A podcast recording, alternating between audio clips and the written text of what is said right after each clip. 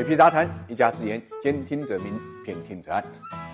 中国人知道啊，新闻联播没有小事，上了新闻联播的呢都是重要的事情。七月六号呢，A 股就上了新闻联播，因为这一天呢，上证指数呢是上涨了五点七亿，指数呢收在三千三百三十二点八八点，这是一个非常吉利的数字。当然呢，深圳指数涨得也不错，深成指涨了百分之四，连带创业板也涨了百分之二点七啊，有二百一十八个股票呢是涨停，成交量呢也突破了一点五万亿。无论是指数的点位还是呢成交量，都是。创了今年的一个新高，能上新闻联播本身呢，就也说明它的分量了。那么新闻联播是这么解释上证指数的上涨的，觉得这是呢投资者对中国成功呢防控疫情做出了一种反应。当然，我们对正在复工复产、经济的复苏呢也有一种良好的预期。我觉得新闻联播的这个总结呢，应该讲没有大错，基本上反映了市场这么一个状态。我们也知道，二零二零年呢是一个活久见的年份，因为受新冠疫情的影响啊，A 股呢新年开盘之后呢出现了一波呢急剧回落，甚至指数差点跌停。的这么一个调整，但很快就展开了反弹。但是呢，随着疫情在国外的扩展，特别在美国的蔓延呢，美国的道琼斯指数呢出现了百年不遇的盘中熔断，连续五次这么一种行情，是一种非常非常极端的行情，连带着上证指数呢也出现了一定幅度的回落。但是好就好在二零二零年，我觉得最伟大的一个发现就是 A 股的韧性。当然，A 股的韧性反映的也是中国市场的韧性，也是中国经济的一个韧性。所以我们看到。在国内疫情得到有效防控的前提之下呢，A 股率先呢由创业板和深成指创出新高，然后最近一段时间，特别是七月一号以后呢，上证指数呢也出现了一个补涨过程。那么导火索就是七月一号，中国央行宣布再贷款、再提现利率呢下调，实际上是变相的降息。那么变相降息呢，有效的引爆了流动性进入市场。我们看到从七月一号以后呢，这个行情的成交量是逐步放大，有七千亿左右。又放大到了现在的一点五万亿左右，上证指数呢也冲破了重重的关卡。因为这一波补涨的主要都是大金融和房地产。那么大金融之所以能够势如破竹的这么一个补涨，主要是因为估值呢严重偏低，基本上已经反映了前期呢经济调整的这么一种预期。现在呢无论是市盈率还是市净率都处在历史低位，市场环境大家的预期有所好转，很容易呢引发有人补涨行情。当然我们也必须要注意到，目前呢毕竟新冠疫情呢还在全球蔓延，全球的经济复苏呢还是有一个过程的，所以目前这个市场呢更多的是一种估值修复行情。如果说要具体到业绩支撑呢，恐怕是个比较有难度的问题，而且很有可能马上就要到来的半年报是史上最糟糕的一个半年报。但过去的半年报呢，说明的是过去市场呢一般呢炒作的是预期，对未来经济持续增长的一个预期。从这个角度来讲呢，目前啊上证指数的这个行情呢。应该讲还有发展的一个过程，因为我们知道就在六月底之前，上证指数依然是负的百分之二点五，就今年全年它实际上是下跌的。相比之下，创业板涨了三十五，中小板呢也有接近百分之二十九的一个涨幅，所以 A 股市场本身呢也是不均衡的，出现了比较大的一个分化。我想今后一段时间呢，随着注册制的实施，随着 IPO 的大扩容，那么 A 股这个供应量呢还会有所增加，而且呢不是一般的增加，这。这个过程也会呢导致供求关系发生一定的变化，资金增量毕竟是有限的，有限的资金恐怕呢也会集中于有限的板块和有限的个股。随着上市公司越来越多，我们会注意到分化也会越来越严重。过去那种齐涨齐跌的情景呢，可能不太会出现。也许有的投资者是挣了指数就赔钱，毕竟大家投资啊还是有风险的，所以一定要树立相对冷静理性的投资观念，根据自己的风险承受。能力做好呢行情的判断。